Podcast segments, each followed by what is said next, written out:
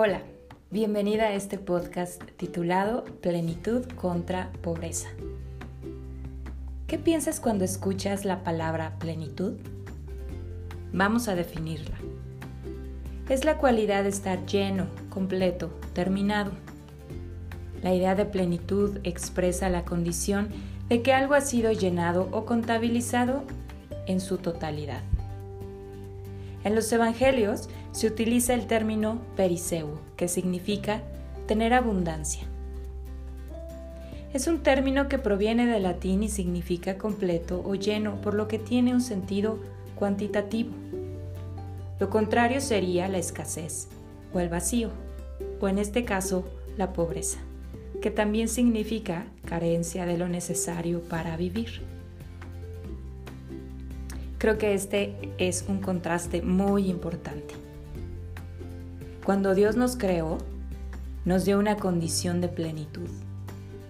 Recordemos Génesis 2, que ya revisamos cuando hablamos de vergüenza.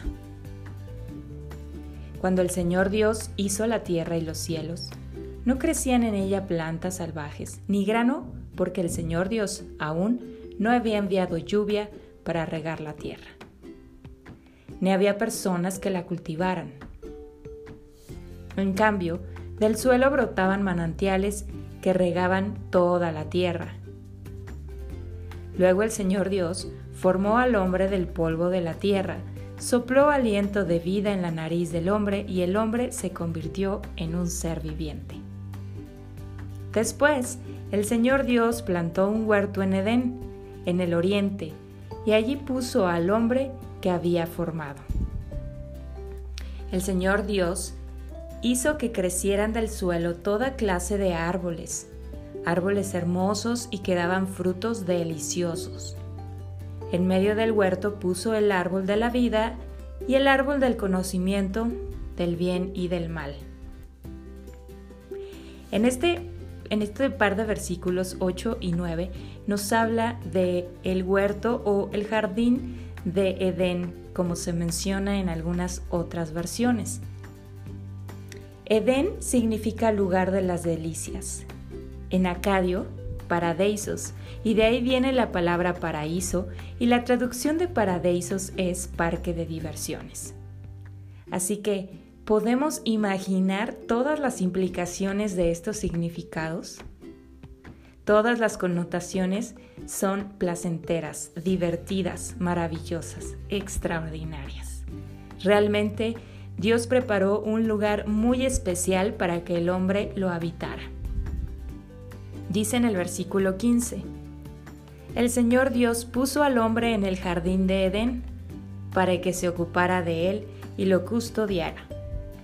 Pero el Señor Dios le advirtió, Puedes comer libremente del fruto de cualquier árbol del huerto, excepto del árbol del conocimiento del bien y del mal.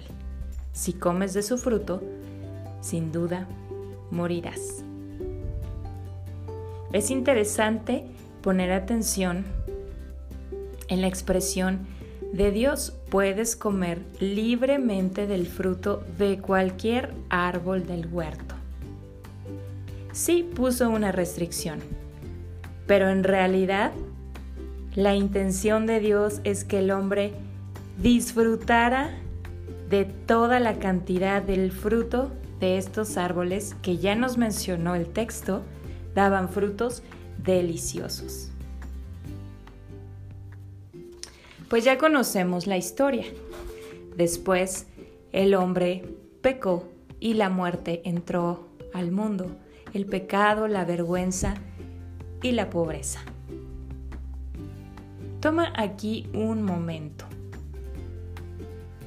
¿De qué forma, así como has ya reflexionado acerca de la vergüenza y del pecado, supongo, vamos a pensar en la pobreza? Desde su definición que es escasez o carencia sobre cualquier cosa. ¿De qué forma experimentas pobreza en tu vida?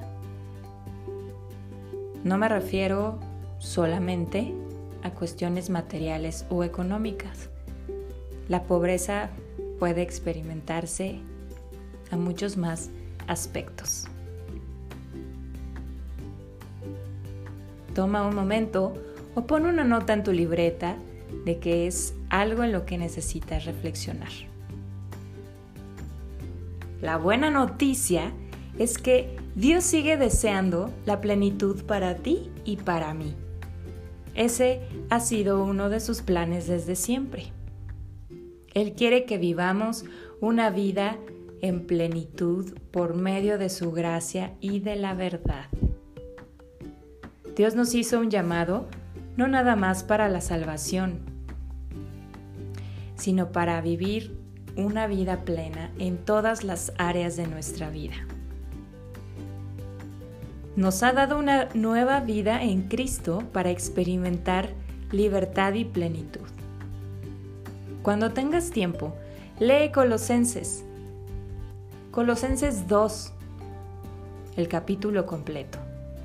Cuando tengas oportunidad, yo ahora leeré para ti algunos versículos de este capítulo que nos habla sobre la libertad y la nueva vida en Cristo. Él nos hace nuevas criaturas.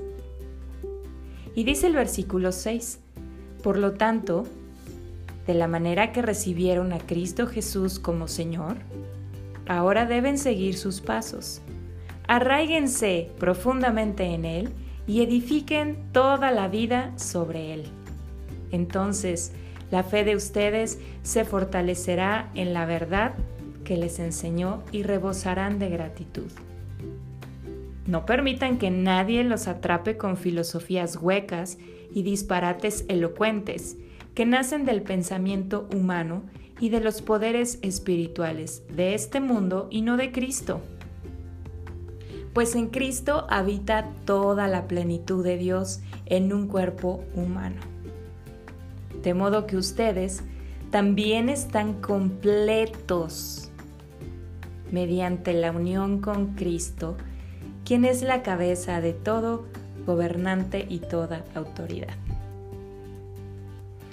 Bueno, el capítulo sigue, pero quiero repetir para ti este último versículo 10. De modo que ustedes también están completos mediante la unión con Cristo. Regresemos al contraste que vimos al principio. Plenitud, que significa lleno, completo, contra escasez, que significa, o pobreza, perdón, que significa escasez, o carencia. Aquí en Colosenses, Pablo muy claramente nos está diciendo que somos completos mediante la unión con Cristo. Es Cristo Jesús quien nos da la posibilidad de restaurar nuestra condición de plenitud original con la cual Dios nos pensó y nos creó. El capítulo sigue hablando sobre las reglas de condenación que hemos puesto los seres humanos sobre otros o sobre nosotros mismos, en lugar de seguir el modelo o la forma de Dios. Aquí voy a dejar unas preguntas para ti. ¿Qué reglas impuestas o autoimpuestas te impiden vivir la plenitud de Cristo? Trata de identificar en cada aspecto de tu vida y rol que representas si experimentas plenitud en ello y si no, trata también de identificar cuál es la razón. Quizá lo quieras anotar.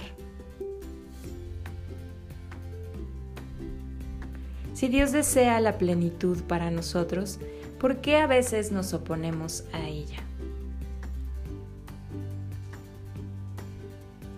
Por cada aspecto de pobreza podrías pensar en un aspecto donde Cristo te completa, te llena, te da plenitud sería interesante que hagamos ese ejercicio. Porque sin duda Dios quiere que vivamos una vida en plenitud. Voy a repetirte el versículo 10 de Colosenses 2. de modo que ustedes también están completos mediante la unión con Cristo, quien es la cabeza de todo gobernante y toda autoridad.